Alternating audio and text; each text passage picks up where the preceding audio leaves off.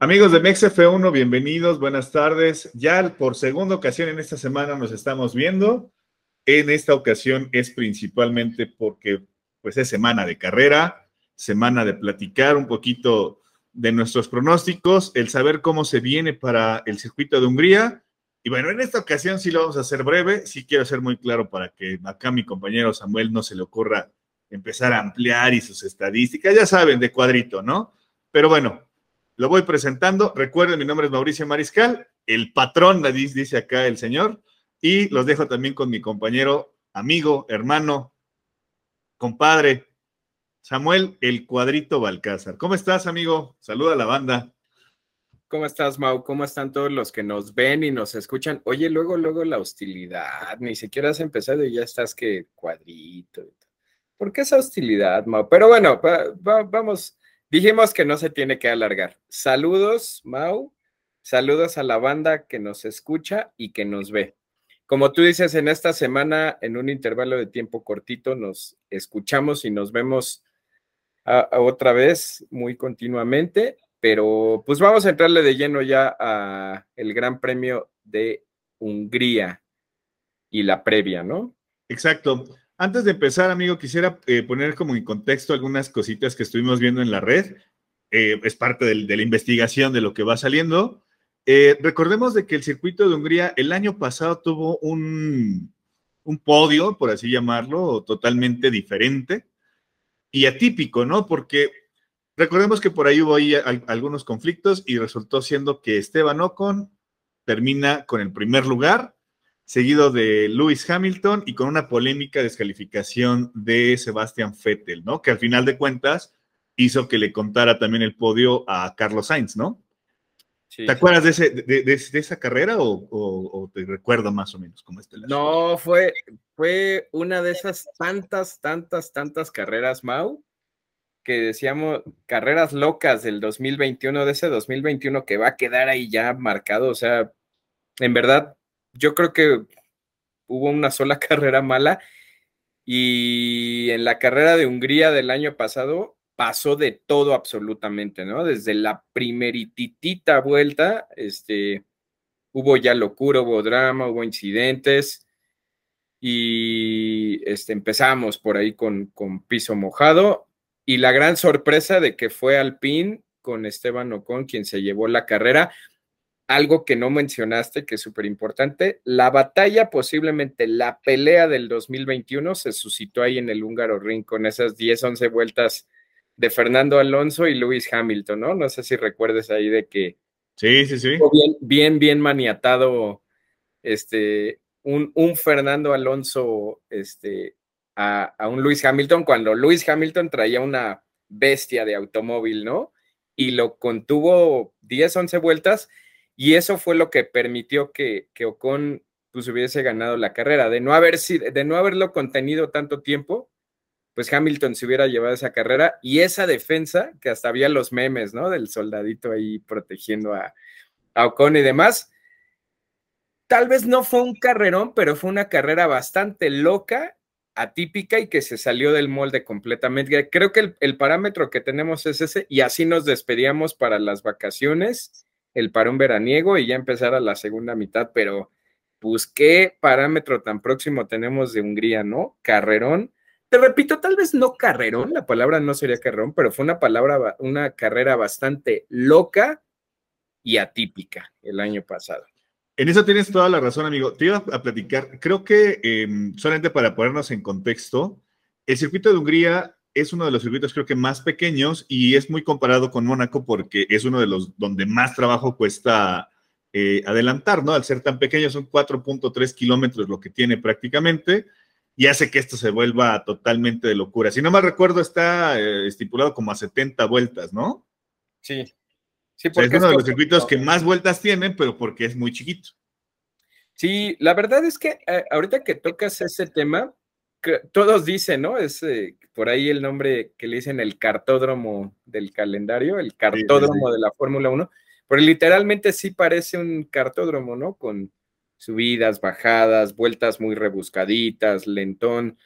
A mí en lo personal, a mí sí me gusta mucho el circuito, este, guardando sus proporciones, se me hace muy tipo Austria, por ejemplo, ¿no? Este, el Red Bull Ring. Digo, eh, repito, guardando sus proporciones, aquel es más rápido y demás, pero circuitos cortitos, así, este, técnicos, de mucha curva, enclavados. A mí esos circuitos de la Europa, así enclavados en el bosque, puta, o sea, precioso. es un cuadrito, güey, porque te gusta la, la parte romántica de la Fórmula 1 pues perdón, güey, si prefieres Miami o prefieres este, Qatar o prefieres Qatar por encima de ver un paisaje. No, me estoy refiriendo dejando el circuito en sí, el, el, simple paisaje que engalana esos circuitos.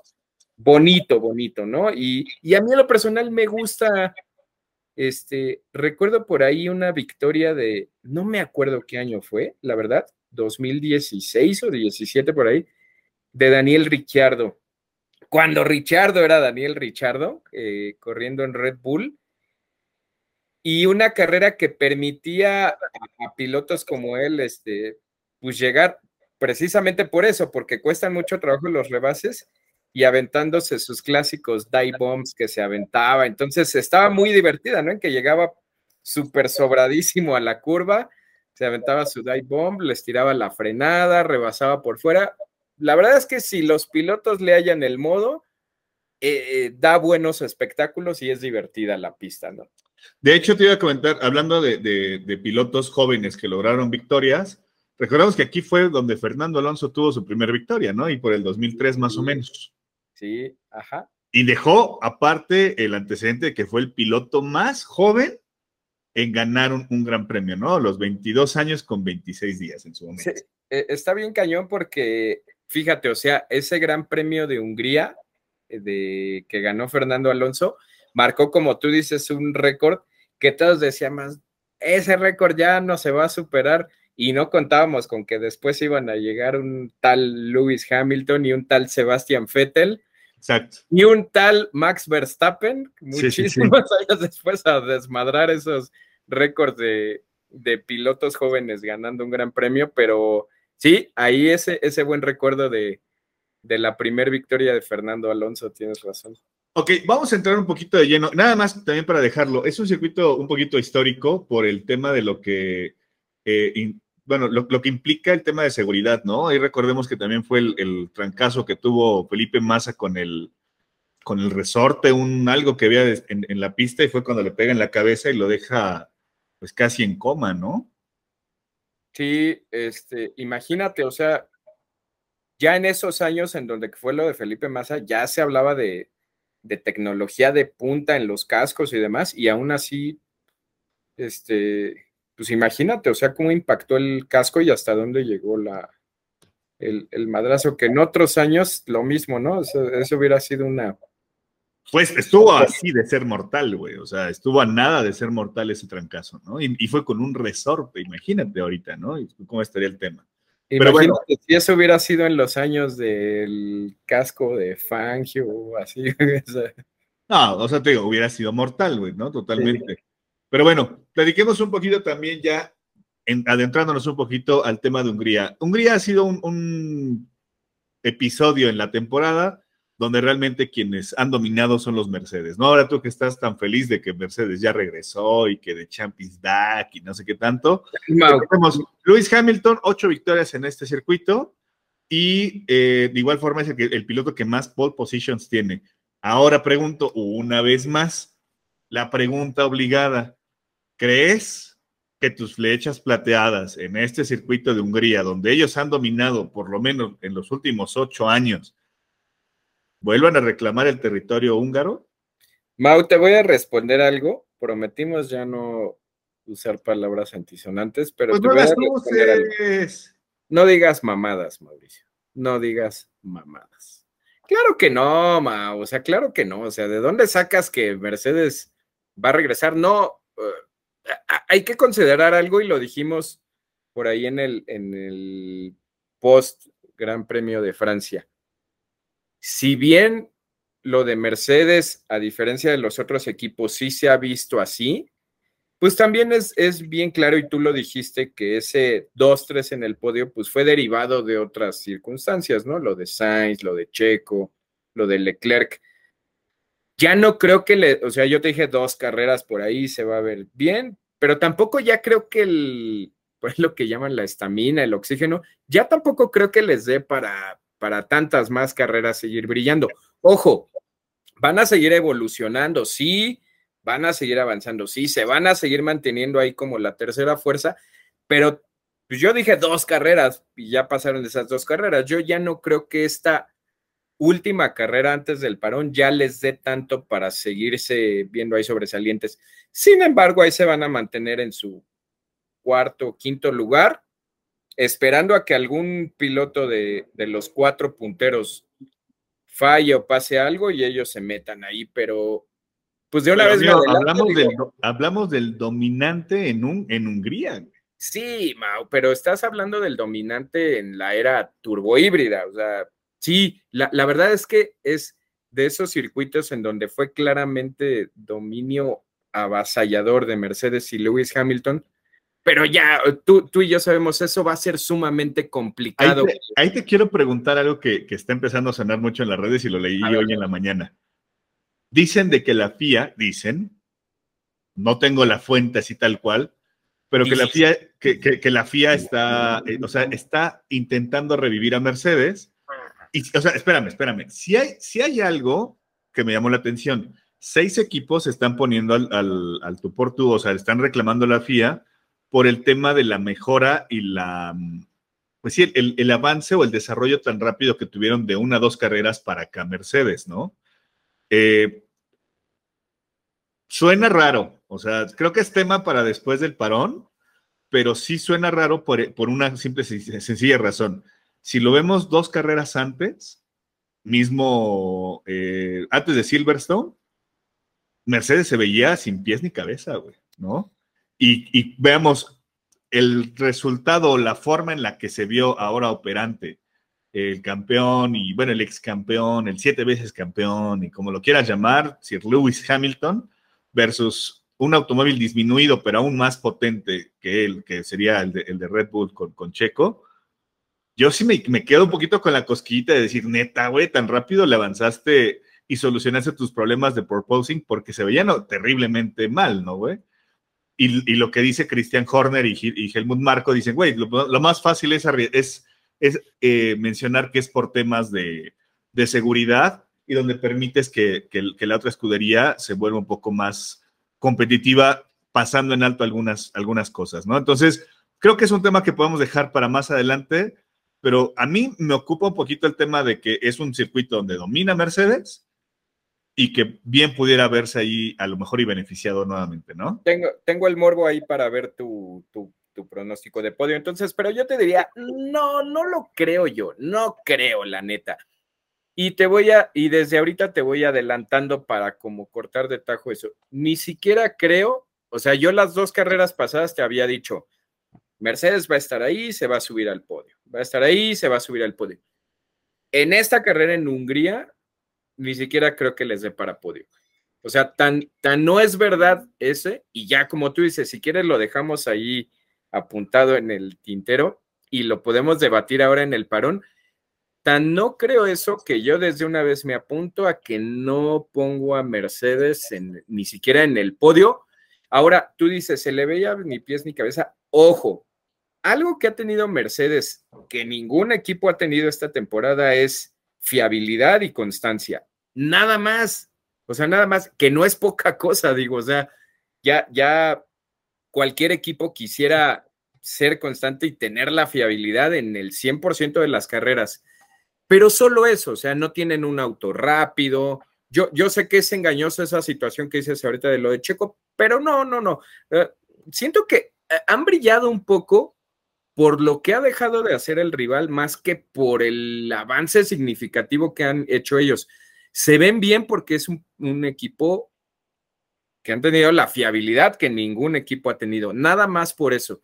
Pero sí, desde ahorita te firmo que ni en el podio ya los vería. Yo creo que ya el gas que les dio las dos carreras, pues ya empezaría a venir como en picada. Sin embargo, sí les va a dar para mantenerse ahí como el, como el tercer equipo.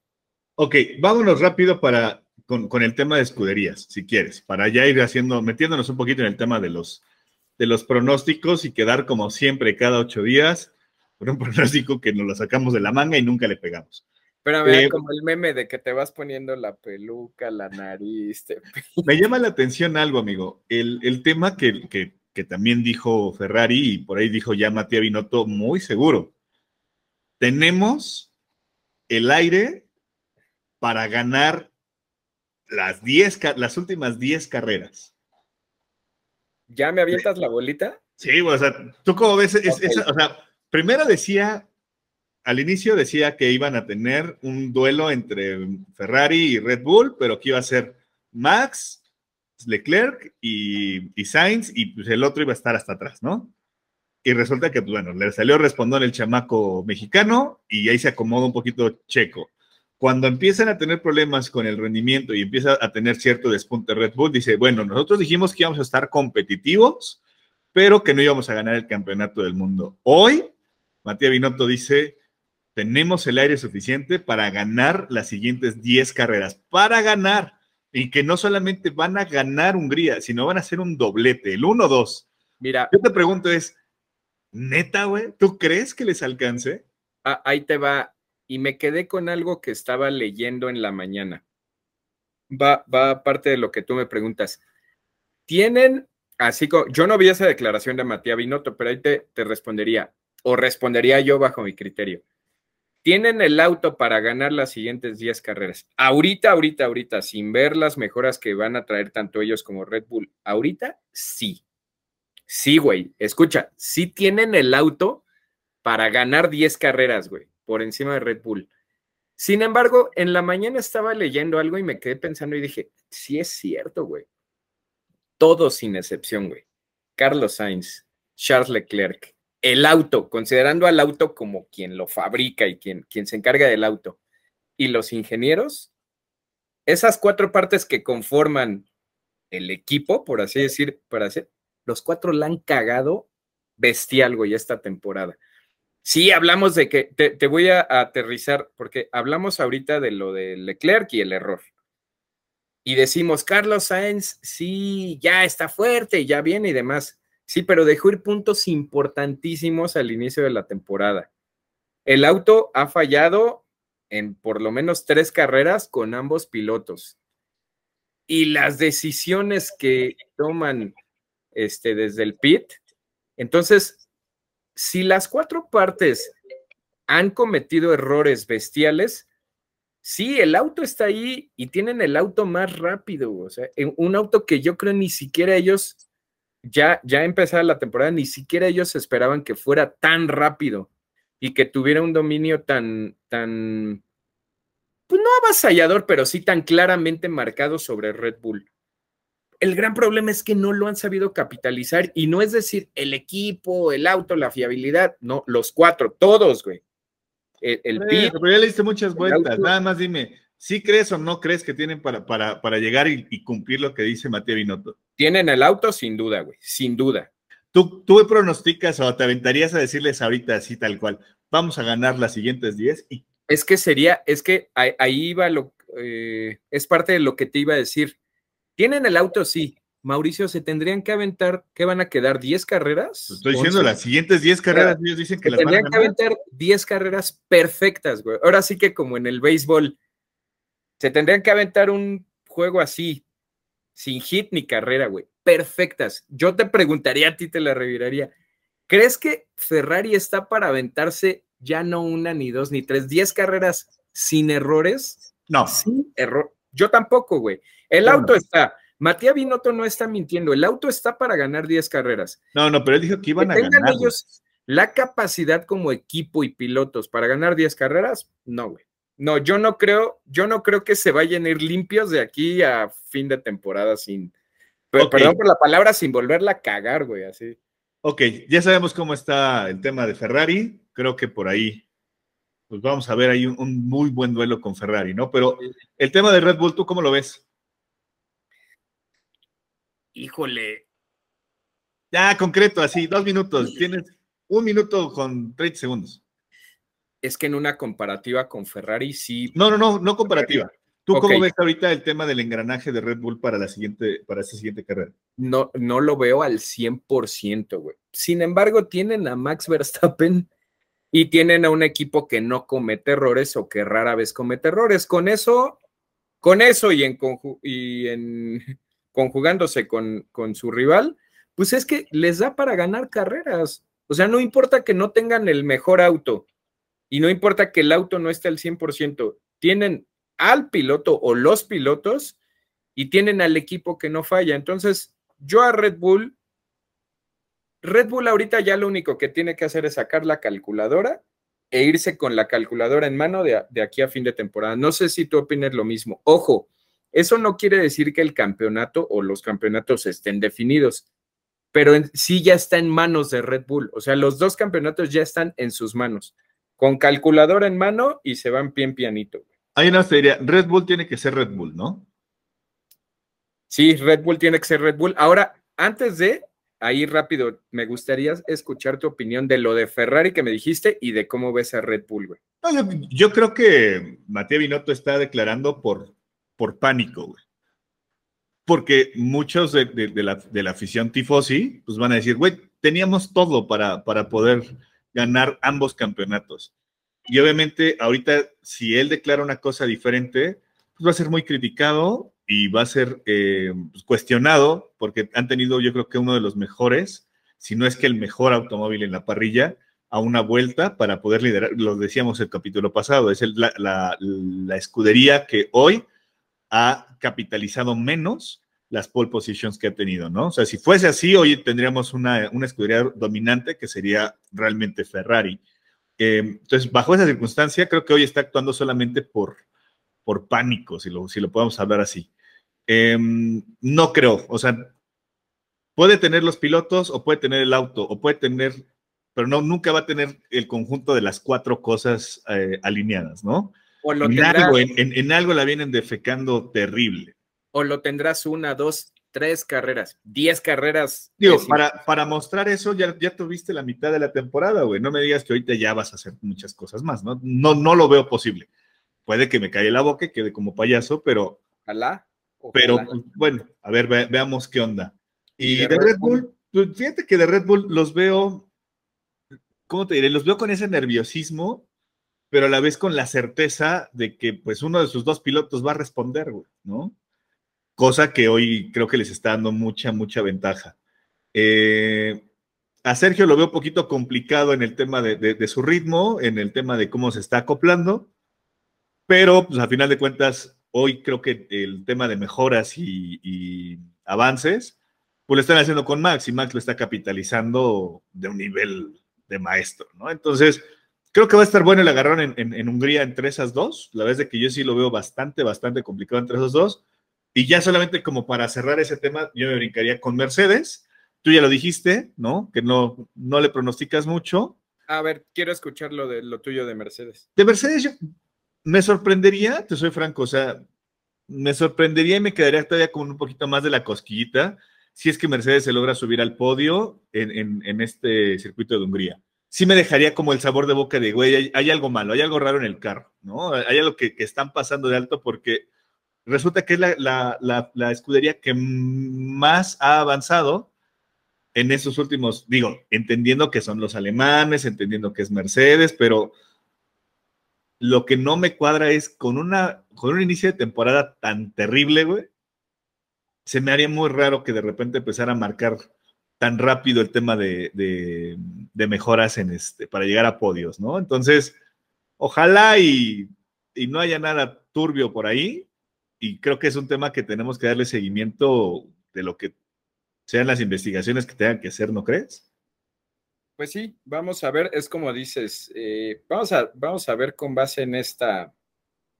Yo siento que ni siquiera con esta carrera, más bien con la primer carrera regresando, ¿no? Que sería Spa. Yo siento que ahí sí ya tendríamos como más herramientas para decir, ah, sí se ve muy notorio esto, güey, o sea, de repente así como que avanzaste, todos avanzaron así. Yo se le te digo, a mí, me, a mí me sorprendió desde Silverstone, o sea que Silverstone ya el tema del proposing desapareció para ellos. O sea, de, la noche a la mañana ya estaba solucionado. A mí me cuesta trabajo entenderlo, güey, habrá a lo mejor alguno de los, de los chavos que nos están oyendo que nos pueda aclarar es, esa, ese brinco tan impresionante que tuvieron de una carrera a otra, ¿no? Yo me quedo por ahí. Ok, ahora, pues ya que este, nada más quería añadir algo ahí, ya saltándonos, creo que ya hablamos de Ferrari, Red Bull y Mercedes. Yo siento que un equipo que sí va a dar un buen chasco y un, una sorpresa y grata va a ser Haas. Porque Haas ya anunció que ahora sí, ahora sí, ahora sí, ya van a meter mejoras para Hungría, güey. Entonces, pues si Haas se ha visto medianamente bien en lo que va de la temporada sin mejoras, ya a partir de Hungría ahora sí ya van a meter mejoras. Entonces, podría darnos una sorpresa Haas, ¿no? Pues ojalá, ¿no? para recordar un poquito de lo que traíamos con ellos, que fue 2018, 2019, donde estaban peleando el tercer lugar de, tercer o cuarto lugar de, constructores, ¿no? Creo que valdría mucho la pena si es que eh, la, escudería se puede recuperar y volver a tener ese, ese protagonismo, valdría mucho la pena porque se vuelven pilotos y más con Kevin Magnussen y hoy que ya Mick Schumacher está empezando a tener como más constancia y esa situación, creo que valdría mucho la pena el, ver a Haas por ahí, ¿no? Ojalá, ojalá. Pero venga, nos sobran, vamos a darle nada más tres, cuatro minutitos para decir nuestra payasada del fin de semana. Tu pronóstico, mi estimado Samuel. Ya para carrera, ya de. Sí, ya de una vez, clasificación, carrera, todo, ya la goma. Ok, ahí te va. Ya sin más ni explicaciones ni nada.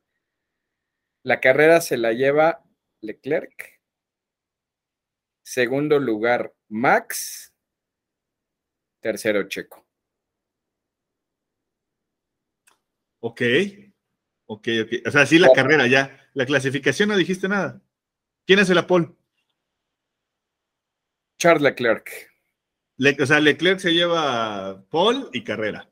Ajá. Eh, Pregunta, ¿Gran Chelem? No, no, no, no, no creo. Pues, está muy complicado. Y mucho menos en un circuito tan pequeño, ¿no? ajá, porque está muy cortita la, pista, es complicado. Eh, eh, segundo lugar, Max, y tercero, pues metería Sainz ahí. O sea, sí, nada más porque se me ocurrió Sainz. Sí, sí, sí. Okay. Pero para, para carrera yo pienso que sí es, se la lleva Ferrari seguido de los dos Red Bull. Ok, ok, ok. Ahí te va mi, clasificación. Sí creo que la pole se la lleva Charles Leclerc. Insisto, creo que Ferrari ha tenido más la muestra de, tener un automóvil a una vuelta bastante rápido, más que Red Bull. Y más considerando que es un circuito un poquito trabado en cuestión de, algunas curvas. Entonces creo que por ahí puede ser bastante interesante. Em, segundo lugar se lo lleva Max. Tercer lugar yo creo que también volvería a poner a Carlos Sainz en el tema de, la largada. Y ahí Sergio creo que le va a costar trabajo por el tema de cómo están siendo el, automóvil. Creo que quedaría por ahí en un cuarto, en, la segunda línea de partida. Eh, para la carrera, creo que voy a pronosticar casi lo mismo que pronostiqué para, para el, Gran Premio pasado. Sí considero que Max se come a Leclerc y se queda con, con la carrera. Creo que en segunda posición estaría por ahí el tema de Charles Leclerc. Y, e insisto, insisto y ojalá y se me dé, güey. Quiero ver a Sergio Pérez y a Carlos Sainz darse un agarrón como el que se dieron hace ocho días. Bueno, ocho días para el domingo, este domingo, eh, que puedan competir y que se lo lleve el mejor. Ahí sí me, me reservo mi pronóstico en el tercer lugar. O sea, que, el tercer lugar, sea quien sea de ellos dos, que sea peleado así. Sí, sí, sí. Que se rompan su. Que insisto, tiene más ventaja Carlos Sainz, porque trae una unidad de potencia nueva, cositas adicionales. Y Sergio viene a la baja en su rendimiento últimamente, ¿no? Pero, pero que se peleen, que se peleen. Pero que sí, pero que sí que se den un, buen, un buen agarrón, porque es un circuito técnico, es un circuito donde hay que cuidar los neumáticos, es un circuito donde es mucha estrategia y lo único que espero es de que ninguno de los dos equipos, punteros, eh, Ferrari y Red Bull, la defequen para que el agarrón sea en pista y no tanto en boxes. Ojalá, digo, ojalá, ya, ya tuvimos un poquito de eso en, en Francia y ojalá sí se den un agarrón. Es como tú dices, gane quien gane, que sea el mejor, pero que sea peleándose en la pista, ¿no? En la pista Exacto. Así sería como, como mi pronóstico. Y de ahí para abajo, yo creo que, digo, insisto, no me gustaría ver a Mercedes por ciertas dudas que tengo, pero si se sube, pues qué chido. Yo pienso que ahí quien va a dar sorpresa otra vez. Eh, por eso te dije que no meto ni a Mercedes ahí. Y yo siento que el que va a estar atrasito con una grata sorpresa, guarda este, ¿eh? Fernando Alonso. Ok, ok, pues digo, por lo importante que es para él, sí. Sí, sí, sí. Puede ser. Porque, y porque viene mostrando buenas cosas. Sí, sí, sí, sí, Y el, Alpine viene, y el Alpine viene increchento. ok, amigo, pues va, vamos a matarla, ya platicamos una media horita rápido, sencillo. Recuerden, es el este próximo domingo la carrera, viernes prácticas, sábados prácticas y clasificación, y prácticamente el mismo horario que tuvimos con Francia que es la carrera a las 8 de la mañana el domingo y la, clasificación, la clasificación a las 10 de la mañana, 9, 10 de la mañana del día sábado, ¿no? 9, 9. 9 de la mañana del día sábado. Entonces, por ahí quien quiera ver las prácticas y todo, pues ya saben, bienvenidos. Pues nada, yo creo que ya sería todo, ¿no, amigo? Ya, vámonos. Despídete y mátala. Esto fue Mexa F1. Y nos vemos en la parrilla de salida. Bye. Bye.